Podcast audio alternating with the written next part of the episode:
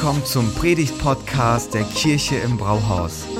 Wir als Kirche lieben das Leben und wir hoffen, dass dich diese Predigt dazu inspiriert, dein bestes Leben zu leben. Viel Spaß beim Zuhören.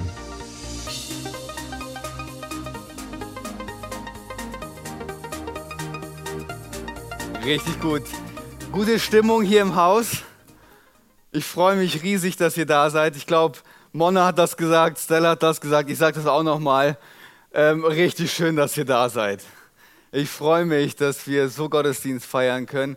Das macht einfach etwas mit dem Raum, wenn Leute zusammen sind, mit einer Erwartungshaltung sich ausrichten und hoffen, dass Gott zu ihnen spricht und dass sie hier ihm begegnen, andere Leute sehen.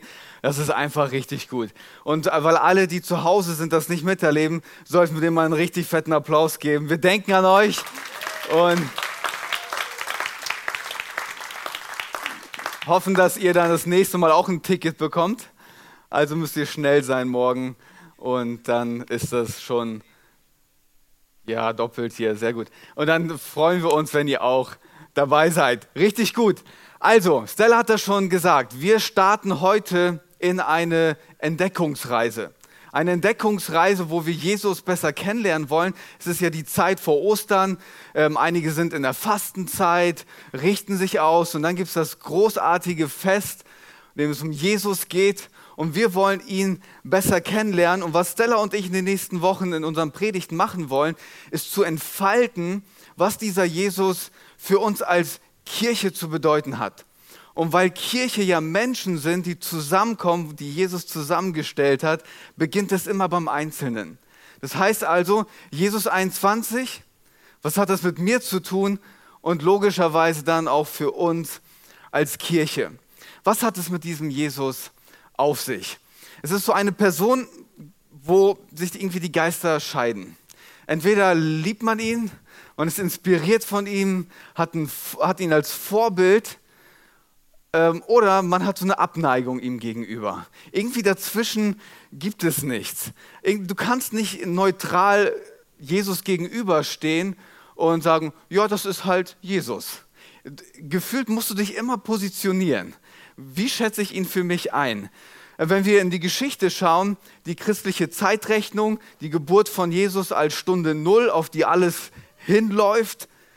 Historiker würden tatsächlich sagen, dass er zwischen sieben und vier Jahre vor Christus geboren wurde, aber sein Kommen auf diese Welt als zentraler Punkt in, die, in dieser Zeitrechnung, das ist schon was ganz, ganz Besonderes. Heute würde man sagen, diesen Jesus kriegst du einfach nicht tot. Den kriegst du einfach nicht tot. Egal was du probierst, der ist einfach die ganze Zeit da, den wirst du nicht los. Und der Bibeltext von heute Morgen hilft uns zu verstehen, warum er so zentral ist und warum er so wichtig für uns ist und warum wir ihn nicht tot kriegen. Also, ich lese es mal vor. Kolosser 1, Verse 15 bis 20, fünf Verse, bleibt dran, das ist richtig, richtig spannend. Da steht, der Sohn, da wird über Jesus gesprochen, ist das Ebenbild des unsichtbaren Gottes, der Erstgeborene, der über der gesamten Schöpfung steht. Denn durch ihn, durch Jesus, wurde alles erschaffen, was im Himmel und auf der Erde ist. Das Sichtbare und Unsichtbare, Könige und Herrscher, Mächte und Gewalten. Das ganze Universum wurde durch ihn geschaffen und vielmehr noch hat in ihm sein Ziel. Er war vor allem anderen da und alles besteht durch ihn. Und er ist das Haupt der Gemeinde. Er ist das Haupt der Kirche im Brauhaus, das Haupt seines Leibes. Er ist der Anfang der neuen Schöpfung, der Erste, der der von den Toten auferstand, denn nach Gottes Plan soll er in allem den ersten Platz einnehmen. Ja, Gott hat beschlossen, seiner ganzen Fülle, mit der ganzen Fülle seines Wesens in ihm zu wohnen und durch ihn das ganze Universum mit sich zu versöhnen. Dadurch, dass Christus am Kreuz sein Blut vergoss, hat Gott Frieden geschaffen. Die Versöhnung durch Christus umfasst alles was auf der Erde und alles, was im Himmel ist. Ein richtig spannender und knackiger Text. Jetzt gibt es unterschiedliche Möglichkeiten, an diesen Text heranzugehen. Das eine wäre, dass wir aus diesem Text herausholen, warum wir als Kirche glauben, dass Jesus Gott ist. Im Theologischen würde man sagen, wir könnten jetzt einen Vortrag darüber halten, was die Inkarnation, die Menschwerdung Gottes ist. Aber ich möchte heute Morgen einen anderen Fokus nehmen, und zwar folgender. Wenn Jesus wirklich Gott ist, wie wir aus diesem Text sehen, dann hat es für uns eine Bedeutung für unser Leben. Wenn er wirklich viel mehr als nur ein Guru ist und jemand, den wir als Vorbild nehmen oder ein Heiliger, dann hat das was ganz persönlich mit mir zu tun. Dann kann es nur eine Reaktion geben. Alles oder nichts. Wenn Jesus wirklich Gott ist, dann kann es nur eine Reaktion geben. Alles oder nichts. Dazwischen gibt es nichts. Entweder oder. Und bevor wir das entfalten, würde ich aber dennoch kurz mit euch da reinschauen, warum er Gott ist, damit wir ein Verständnis haben, wie wir das aus diesem Text rausholen. Wir fassen das kurz, tut mir wirklich leid, dass ich da nicht in die Tiefe gehen kann. Das würde echt den Rahmen sprengen, okay? Deswegen zwei kurze Stichworte. Jesus ähm, ist Gott und das beschreibt Paulus so. Er steht über der ganzen Schöpfung, durch ihn wurde alles geschaffen. Kurz gesagt, vielleicht kann ich die nächste Folie schon mal haben. Kurz gesagt, alles, was einen Anfang hat, findet seinen Anfang in ihm. Alles, was einen Anfang hat, findet seinen Anfang in ihm. Er ist der Ursprung aller Dinge. Auf ihn ist alles zurückzuführen. Er ist der Schöpfer, der über allem steht und da war, bevor irgendetwas da war. Jetzt könntest du vielleicht zu Recht sagen, aber Thomas, da steht doch, er ist der Erstgeborene. Das heißt doch, er muss ja irgendwie entstanden sein. Er, er muss doch irgendwie, wie kann ich das verstehen? Wir müssen das verstehen in dem Kontext, in dem Paulus das schreibt. Und zwar, das Beste, was dir passieren konnte in der Zeit, wo Paulus gelebt hat, war der Erstgeborene zu sein. Der Erstgeborene hat das ganze Erbe vom, vom Papa gekriegt. Alles. Egal wie viele Kinder man hatte, der Erstgeborene, der hat alles gekriegt. Heute würden die Anwälte an den Start gehen. Aber damals war das so. Der Erstgeborene bekommt alles. Ganzen Reichtum, ganzen Status, das Standing, die Macht, alles, was dem Vater gehörte, gehörte dem ersten Sohn. Der erste Sohn war dem Vater gleichgesetzt. Der erste Sohn. Und das ist der, der erste Sohn ist dem Vater gleichgesetzt. Und das ist der Punkt, auf dem Paulus hier abzielt. Gott in seiner ganzen Fülle in Jesus Christus. Diesen Eins. Wie der Vater, so der Sohn. Komplett. Er ist, er ist Gott. Er ist dem Vater gleichgesetzt. Und ganz ehrlich, dieser Gott wird Mensch und kommt auf diese Welt und stellt die Welt komplett auf, dem, auf den Kopf. Das darf auch mal unsere Gedanken sprengen. Das darf auch mal außerhalb unserer Vorstellungskraft sein. Das ist schon ein verrückter Gedanke, dass dieser Gott, der alles geschaffen hat, Mensch wird und sich uns zuwendet. Das ist nicht normal. Und weißt du, was uns trotzdem immer wieder passiert? Dass wir uns an diesen Jesus gewöhnen. Ich versuche mal eine Parallele zu ziehen. Ich habe euch ein Satellitenbild mitgebracht von dem Ort, wo ich aufgewachsen bin. Mollbergen. Richtiges Dorf. Wie ihr anhand dieser, dieses Satellitenbildes sehen könnt, gibt es mehr Ackerfläche als Wohnfläche. Also es ist ein richtiges Dorf. So, und dann gab es die Zeit im Jahr, wo Günther mit seinem Trecker los ist. Wenn ich über Mollbergen rede, merkt ihr, da kommt so ein bisschen platt hoch. Sehr gut. Auf jeden Fall ist Günther unterwegs und fährt die Gülle raus. Und am Anfang denkst du dir so, nein, das stinkt so hart, du hältst dir die ganze Zeit die Nase zu. Und irgendwann mal gewöhnst du dich dran. Irgendwann mal gewöhnst du dich dran und du riechst es gar nicht mehr. Was am Anfang noch so beißend in deiner Nase war, ist für dich auf einmal normal geworden. Unsere erste Wohnung hier in Gifhorn, das war nicht weit von der Bahnschiene. Die ersten Nächte haben wir das noch gehört. Und irgendwann mal war das Völlig normal, du hast es gar nicht mehr gehört. Du wusstest jetzt nicht, kommt da die Müllabfuhr oder ist das der Zug? Man gewöhnt sich oder der Mensch hat diese enorme Fähigkeit, sich an Dinge zu gewöhnen, die nicht erstmal normal sind. Wenn wir über Jesus nachdenken, das ist ja eigentlich unser komplettes Verstehen sprengt, gewöhnen wir uns ganz oft an ihn. Und für uns ist das völlig normal geworden. Was ich mir wünsche für diese Predigt ist, dass wir vielleicht zum allerersten Mal oder ganz neu eine Faszination von diesem Jesus bekommen. Dass wenn er wirklich Gott ist, der alles geschaffen hat, auf diese Welt kommt, sich mir zuwendet und eine Freundschaft mit mir möchte, das ist ein Gedanke, an den möchte ich mich nicht gewöhnen. Das ist ein Gedanke, der soll für mich nicht normal werden. Das soll mich jeden Tag herausfordern, alles zu geben. Der soll mich jeden Tag herausfordern, all in zu gehen und nichts zurückzuhalten. Das ist, was wir uns heute anschauen wollen. Wenn er diese zentrale Person wirklich ist, dann bedeutet das für uns drei Punkte. Erstmal Neuordnung, das zweite ist Abenteuer und das dritte ist Freude. Diese drei Punkte. Und das ist immer im Kontext zu verstehen, Jesus ist diese besondere und zentrale Person. Erster Punkt, Neuordnung. In dem Bibeltext, den ich vorhin vorgelesen habe, steht, steht das so. Und er ist das Haupt der Gemeinde, das Haupt seines Leibes, er ist der Anfang der neuen Schöpfung, der Erste, der von den Toten auferstand. Denn nach Gottes Plan, und das ist der Knackpunkt hier, denn nach Gottes Plan soll er in allem den ersten Platz einnehmen. In allem soll er den ersten Platz einnehmen. Die Nummer eins.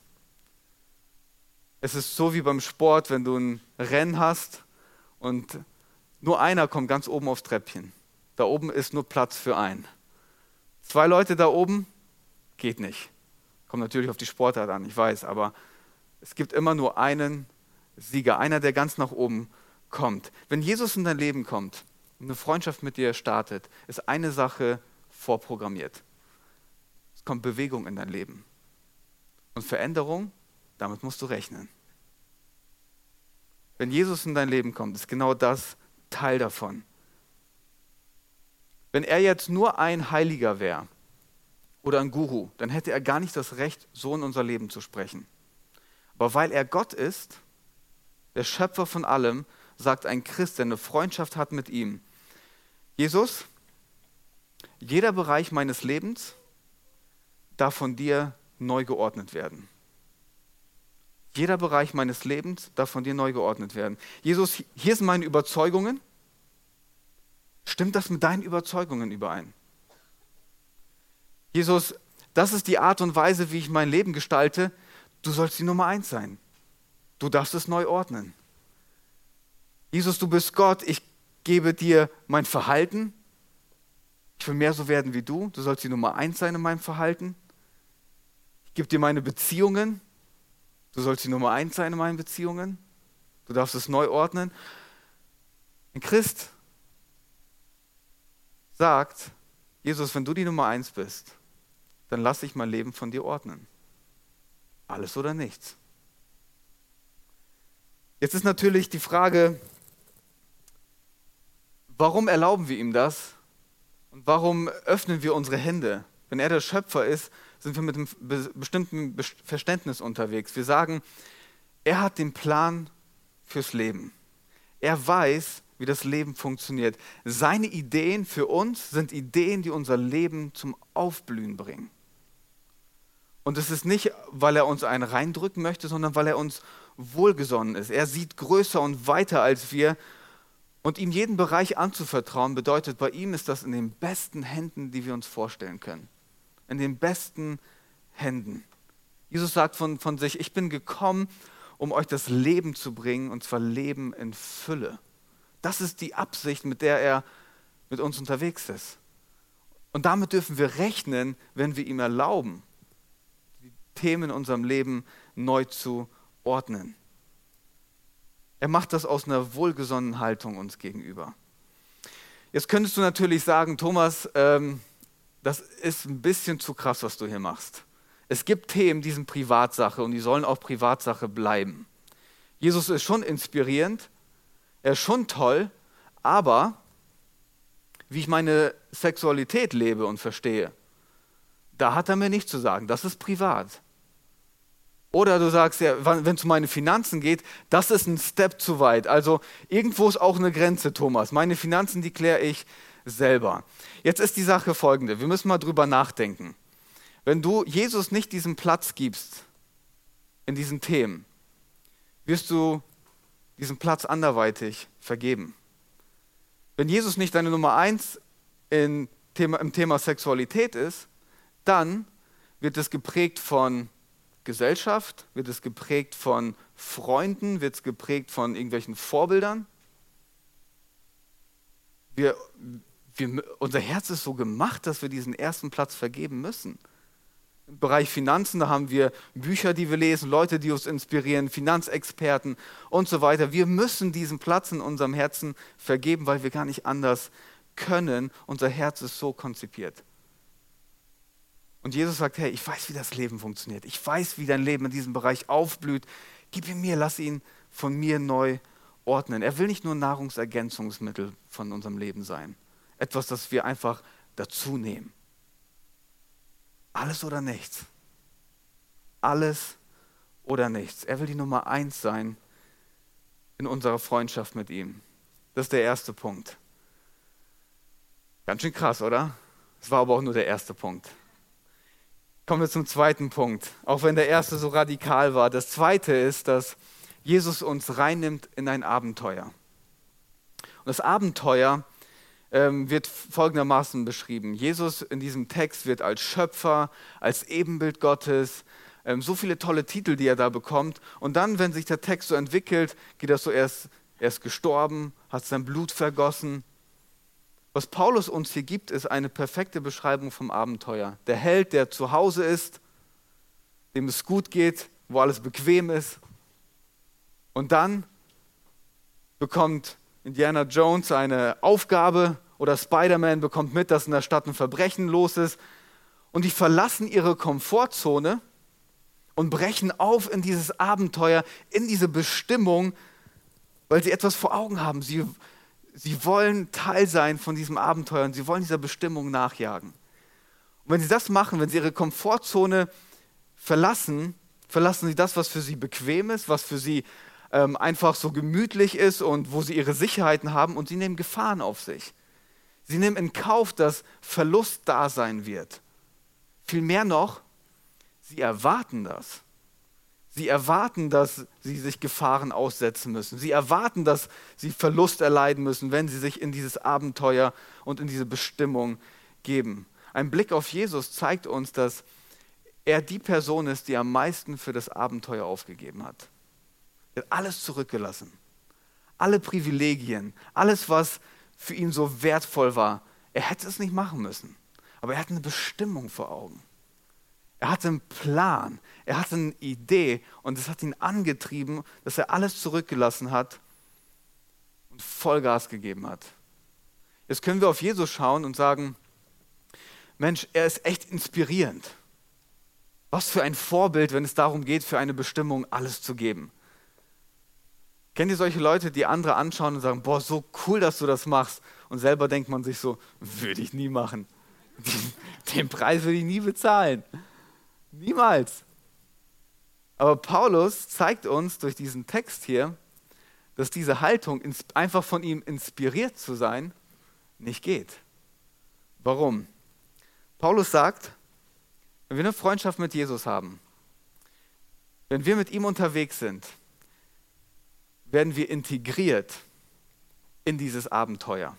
Warum? Jesus, das Haupt der Gemeinde, Jesus, der Kopf von dem Leib, von dem Körper.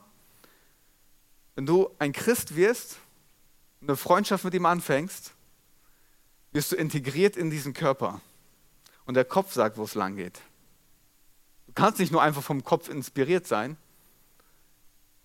Der Kopf gibt die Richtung vor.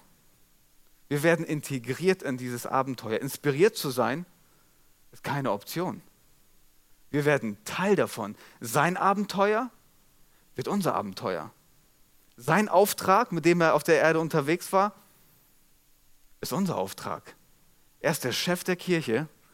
Er geht voran und er sagt uns, was unser Auftrag ist. Sein Auftrag? Frieden zu schaffen. zwischen Gott und Menschen und Menschen untereinander. Zu versöhnen, Versöhnung zu bringen, Orte und Momente entstehen zu lassen, wo der Himmel die Erde berührt, Menschen mit diesem Jesus bekannt zu machen, dass, dass sie diese wertvolle Freundschaft kennenlernen. Als Christen dürften wir nicht sagen, cool, was man als Kirche macht. Nee. Alles oder nichts. Alles oder nichts. Du kannst nicht eine Freundschaft mit Jesus leben und passiv bleiben. Kannst du nicht. Diese beiden Sachen, Freundschaft mit Jesus, Teil sein von seinem Leib, er der Kopf, er der Chef und passiv bleiben, das ist nicht kompatibel. Wir werden integriert und sind Teil von seinem Auftrag. Deswegen sagt ein Christ, gib mir irgendeine Aufgabe, ist mir ganz egal, egal was es mich kostet, ich gehe diesen Schritt. Ich investiere mich. Ich will mit meinem Leben diesem Auftrag dienen. Ich will, dass mein Leben zählt. Ich will, dass mein Leben diesem Auftrag gewidmet ist und dass es einen Unterschied macht. Ich möchte sehen, dass durch mein Leben Biografien zum Positiven verändert werden. Ich möchte durch mein Leben sehen, dass Ehen geheilt werden, dass Beziehungen wiederhergestellt werden. Ich möchte durch mein Leben sehen, wie diese Stadt mit dieser guten Botschaft erreicht wird. Ich möchte durch mein Leben sehen, dass diese Region neu aufblüht. Ich möchte durch mein Leben sehen, dass Kirchen entstehen, wo noch keine Kirchen entstanden sind. Ich möchte, dass mein Leben zählt und dafür bin ich bereit, alles zu geben. Ich will, dass durch mein Leben Menschen in die wertvollste Freundschaft ihres Lebens kommen, dass sie Jesus kennenlernen. Dafür will ich alles geben. Dafür bin ich bereit, alles aufzugeben. Viel mehr noch, ich erwarte das. Ich erwarte, dass wenn ich da rein starte und Teil werde von dem, was Gott hier macht, dann wird es mich meine Freizeit kosten. Ich erwarte das. Ich erwarte, dass es Finanzen kosten wird. Ich aber das ist, ich bin mit einer Bestimmung unterwegs. Wir als Kirche sind Teil von dem Auftrag, den Gott uns gegeben hat. Das Abenteuer, bei dem er vorangeht. Wisst ihr, mit dieser Grundhaltung ist ein bequemes Leben nicht wirklich eine Option. Ist ein bequemes Leben, wo wir es uns einfach gemütlich machen, finanzielle Freiheit kriegen und ein nettes Haus haben, das kann nicht das Ziel sein. Und das ist jetzt immer so ein, so ein Punkt, wo es kritisch wird. Ah, immer von der Bühne sagt ihr Haus und Geld und äh, äh, es ist schon kritisch, aber ganz ehrlich, Stella und ich, wir träumen auch von einem richtig schönen Bungalow. Wir wünschen uns, dass wir auch irgendwann mal ein Haus haben. Aber das wird nicht der Traum sein, der uns in erster Linie antreibt. Wenn es unterwegs möglich wird, dann freuen wir uns drüber. Aber das wird niemals an erster Stelle stehen dürfen. An erster Stelle werden wir integriert in den Auftrag, den Jesus uns gibt, dass wir diese Aufgabe hier im Brauhaus angenommen haben. Das war nicht der leichteste Weg. Wir hätten auch tolle, einfachere Optionen gehabt. Aber bequem ist halt keine Option. Wir glauben von ganzem Herzen, dass Gott uns hier als Kirche zusammengestellt hat. Stella und mich, das ganze Team, die ganze Kirche zusammen, weil er einen Auftrag und ein Abenteuer für diese Region hat. Mit uns. Und deswegen gehen wir da voll rein. Und deswegen investieren wir und wir erwarten, dass es für uns beide ein Preis ist, den wir bezahlen. Das erwarten wir jetzt einfach mal. Aber wir haben eine Bestimmung.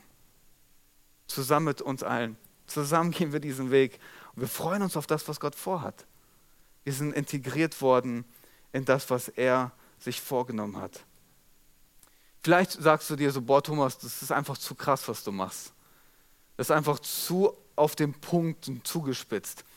Aber wenn wir das mal übertragen auf andere Bereiche, merken wir, dass genau diese Haltung, von der ich gerade gesprochen habe, ganz normal ist. Ich sage euch mal ein. Als Kirche im Brauhaus sind wir beschenkt mit Menschen, die ähm, immer wieder Pflegekinder aufnehmen. Es sind einige, die das machen. Und Pflegekinder aufzunehmen, machst du nicht, weil du Langeweile hast. Weil du denkst, oh, was soll ich in meiner Freizeit machen? Ich nehme mal Pflegekinder auf. Du machst das, weil, weil du einen Traum hast, weil du eine Leidenschaft hast, weil du sagst, ich möchte den Kindern etwas geben, was sie sonst nicht bekommen hätten. Ich will mein, mein Leben investieren, damit sie eine bessere Zukunft haben. Und dann sind die Leute bereit, Sachen privat zu bezahlen, nicht was sie vom Amt alles bekommen, sondern bereit, Wege zu gehen, privates zu bezahlen, ihre Freizeit zu opfern. Sogar wenn die Kinder nicht mehr bei ihnen sind, ist da eine Connection, wo sie bereit sind, all in zu gehen und sie zu unterstützen und weiter mit ihnen unterwegs zu sein. Wenn du gepackt bist von einem Abenteuer, von einer Leidenschaft, von einer Bestimmung, dann erwartest du, dass du einen Preis bezahlen musst. Und dann bist du bereit, diesen Preis zu bezahlen. Wie ist das bei dir? Bist du auf der Suche nach einem bequemen Leben? Mit all den Sicherheiten, die du dir wünschst, die es aber irgendwie doch nicht gibt? Oder lässt du dich integrieren in diesen Auftrag und das Abenteuer, das Jesus uns gibt? Wo ist dein Platz? Was ist deine Aufgabe? Wofür erlaubst du, dass Jesus dein Herz anzünden darf? Alles oder nichts? Eine Freundschaft mit Jesus bedeutet, ich gehe all in. Sein Herzschlag, mein Herzschlag. Und darauf lasse ich mich voll ein. Es darf mich was kosten.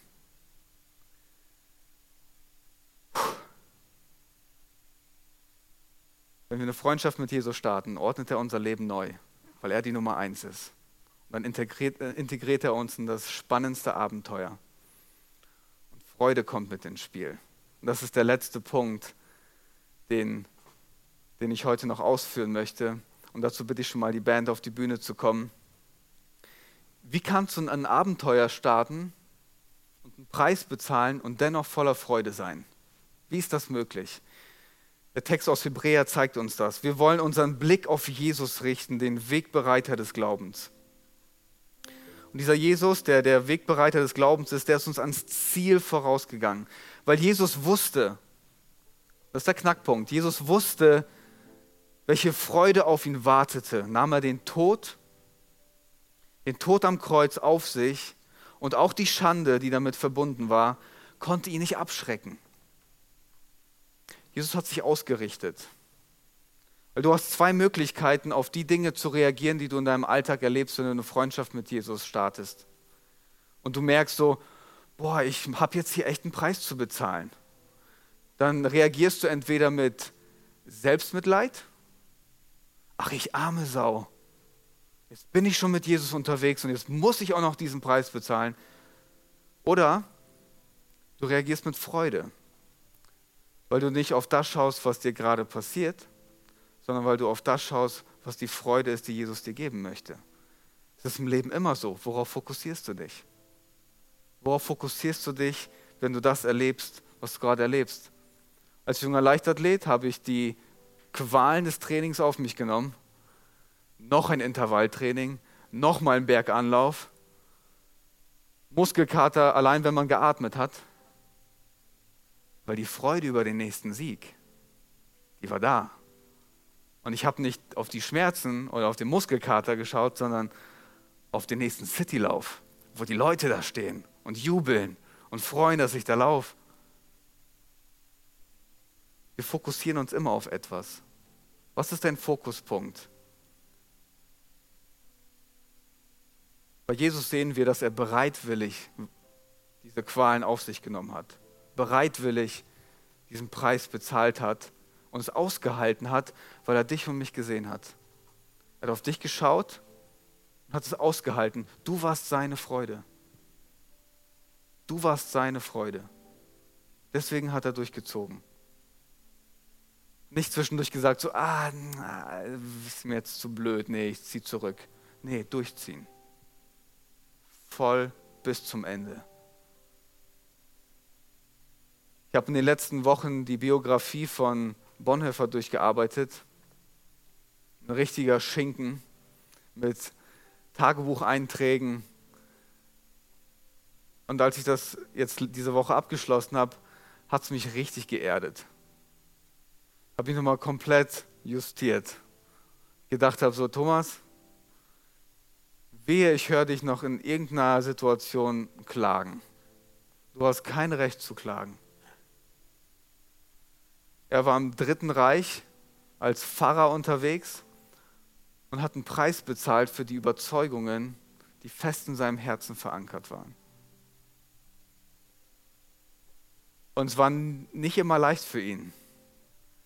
Und ähm, ich möchte euch zwei Zitate geben, wie er in diesen Situationen gelebt hat und was ihn da ausgemacht hat. Eins war, er sagt, Gott gibt uns in jeder Notlage so viel Widerstandskraft, wie wir brauchen.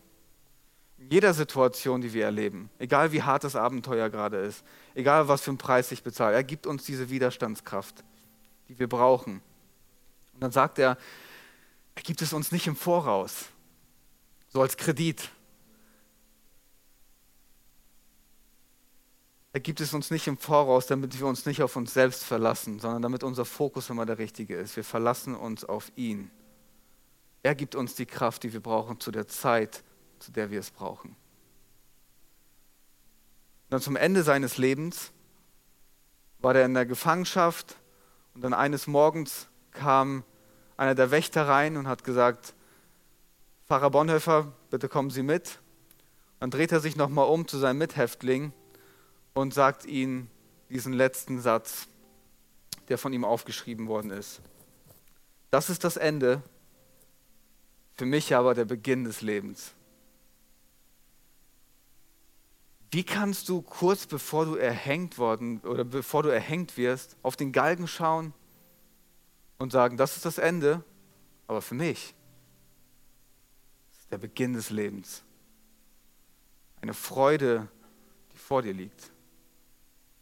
Etwas, worauf du dich ausrichtest. Fokussierst du dich auf den Galgen?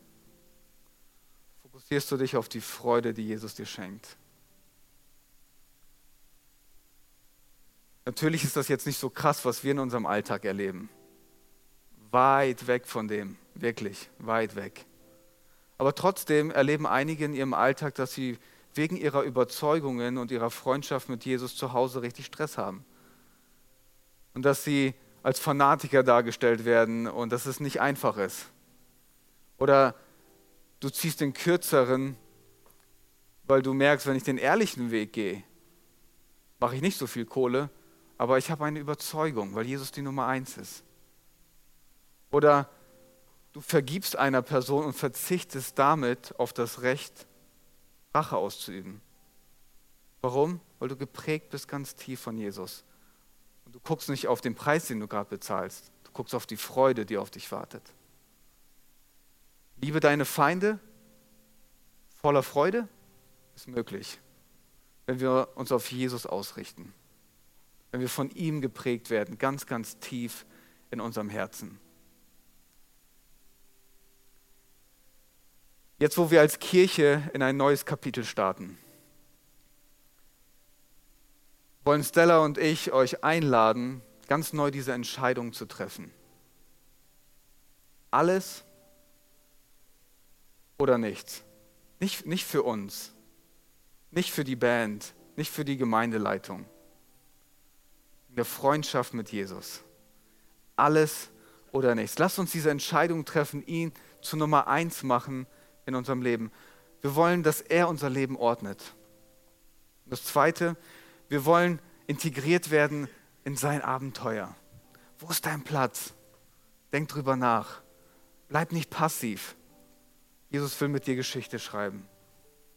Und das Dritte, lasst uns auf Jesus ausrichten, der Wegbereiter unseres Glaubens, der uns bis ans Ziel vorausgegangen ist